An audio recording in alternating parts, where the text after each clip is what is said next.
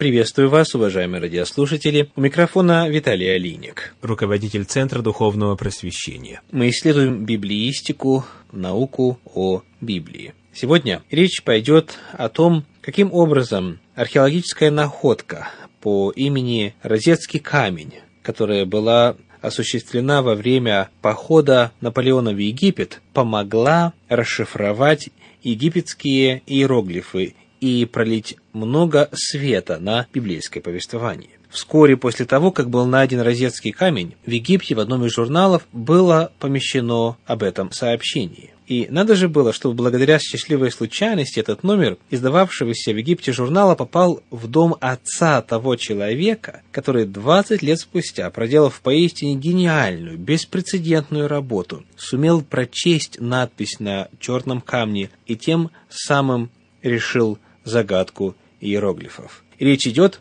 о блестящем французском ученом по имени Жан-Франсуа Шампальон. Уже в 12 лет он изучал в оригинале на древнееврейском Танах, Ветхий Завет. Летом 1807 года, 17 лет от роду, он составляет первую географическую карту Древнего Египта, первую карту времен царствования фараонов. Смелость этого труда можно оценить по достоинству, лишь зная, что в расположении Шампальона не было, да и не могло в то время быть никаких источников, кроме Библии и несколько латинских, арабских и еврейских текстов. Вновь Библия является для него путеводителем. После долгих лет работы в 1877 году Шампальон завершает исследование и расшифровку розетского камня, пользуясь греческим текстом как ключом. Он предположил, что текст на всех трех надписях идентичен, и потому воспользовался греческим как ключом для расшифровки двух верхних надписей, вследствие чего несметные богатства материала об истории Древнего Египта, неизвестные до этого, стали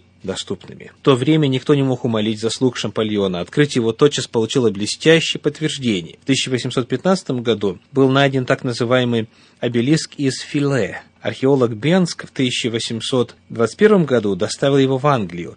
На этом обелиске, который иногда называют вторым розетским камнем, было высечено две надписи, одна греческая, другая иероглифическая. И снова, так же, как и в розетской надписи, здесь было заключено в овальную рамку имя Птолемея.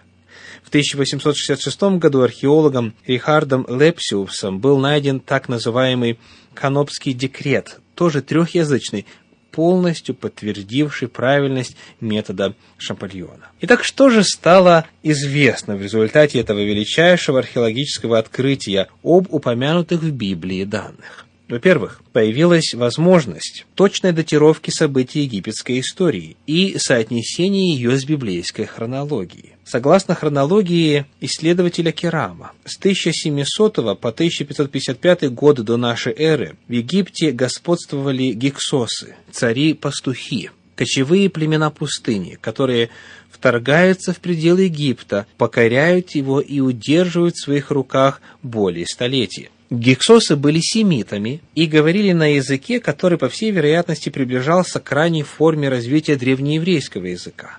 Из надписей на скоробеях мы знаем, что вожди гексосов носили типично семитские имена, такие, например, как Анатер, Хиан, Якобер и так далее. Здесь соприкасаются, хотя не очень близко, египетская и библейская история, ибо среди имен царей гексосов фигурирует и имя царя Иакова. Ученые в наши дни, как пишет Зенон Косидовский, единодушно сходятся во мнении, что эмиграция 70 израильтян в Египет совпадает с периодом господства гиксосов. Иакова и его потомство там встретили гостеприимно, поскольку они состояли в близком этническом родстве с оккупантами, а те, вероятно, были заинтересованы в том, чтобы привлечь в покоренную страну как можно больше азиатов. Еврейский историк Иосиф Флавий говорит о гиксосах как о своих предках а в египетских текстах XVI века до нашей эры упоминаются ханаанские кочевые племена, которые осели в Египте. На этом политическом фоне многие сомнительные ранее эпизоды библейского сказания находят свое логическое истолкование. И прежде всего разъясняется вопрос о возведении Иосифа на пост наместника фараона. Легко понять, что гиксосские фараоны с подозрением, относившиеся к местному населению, питали больше доверия к близким им по происхождению и языку азиатам, пришедшим из Ханаана. Поэтому рассказы о случайном взлете людей в ту эпоху были частыми. В гробнице одного из высоких сановников найдена следующая надпись «Я был человеком низкого происхождения по отцу и матери, но царь поставил меня на ноги, он позволил мне выдвинуться, я был человеком без собственности, а он в щедрости своей дал мне повседневную пищу, мне, который некогда как нищий должен был просить кусок хлеба». Итак, сегодня мы начали разговор о начале развития археологии как науки – не только само зарождение этой науки во многом обязано Библии, так как именно оттуда изначально бралась информация касательно мест раскопок, но и данные, полученные в результате раскопок, удивительным образом подтверждают библейскую информацию. Известный историк Белгаузен в своем труде «Иудаизм» заключительную главу заканчивает словами «Библия выдержала самую жестокую, самую придирчивую, более того, самую злобную критику и осталась навсегда памятником, достойным полного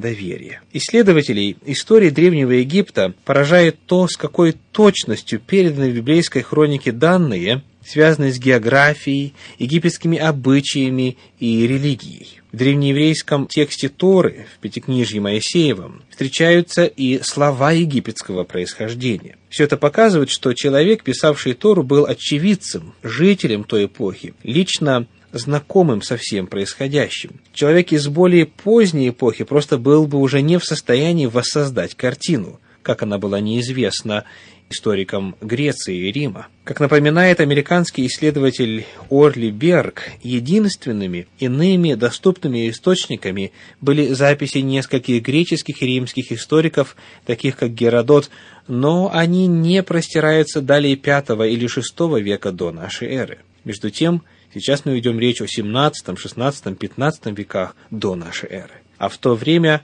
то есть когда писали греческие и римские историки, великие цивилизации Египта и Месопотамии достигли уже своих последних стадий. Французский египтолог Пьер Монте в книге «Египет и Библия» делится следующими наблюдениями. Иаков, как мы уже знаем, поселился в земле Гесем, лежавший к востоку от дельты Нила. Иосиф, будучи наместником фараона, жил, разумеется, рядом со своим владыкой в столице. При известии о прибытии семьи Иосиф незамедлительно сел в колесницу и поспешил навстречу отцу – Потом он вернулся к фараону, чтобы рассказать ему о своей поездке. Из Библии совершенно неопровержимо следует, что события эти произошли на протяжении очень короткого времени, если даже не в один и тот же день. Указанные данные говорят о том, что земля Гесем к востоку от дельты Нила находилась в непосредственной близости от столицы. А в разные периоды истории Египта такие города, как Мемфис, Фивы или Файюм, играли роль столицы. Однако все эти города лежали слишком далеко от Гесема, и путешествие Иосифа в колеснице заняло бы несколько дней. Но был еще один город – который стал столицей на время правления гиксосов. Это город Аверис. Он как раз лежал в дельте Нила. Руины этого города вместе со множеством гиксосских печатей раскопаны по соседству современной деревней Сан-эль-Хагар. Отпадают всякие сомнения, Иосиф жил именно в эпоху властвования 17-й династии гиксосов столица которых находилась рядом с долиной Гесем, а уже фараоны 18 династии переносят столицу в Фивы. Таким образом, у нас есть возможность точной датировки библейских событий. И касательно описания расстояния и путешествий Иосифа, все полностью совпадает с археологическими данными. Как пишет Косидовский на 99-й странице своей книги «Библейские сказания», поражает историческая точность в воссоздании египетских обычаев. Это касается прежде всего погребальных обрядов, связанных со смертью Иакова и Иосифа. Их останки бальзамировали в течение 40 дней, а мумию положили в деревянный гроб. Уже Геродот сообщает, что процесс бальзамирования продолжался в Египте 40 дней. Это подтверждают и тексты папирусов, найденные в гробницах царей и вельмож после того, как были открыты египетские иероглифы. Итак, исследование того, насколько Библия точна в историческом и археологическом отношении, приводит нас к заключению о том, что она содержит точные данные, она достоверна и в том, что говорит своим текстом. С вами был Виталий Алиник. Всего вам доброго. До свидания.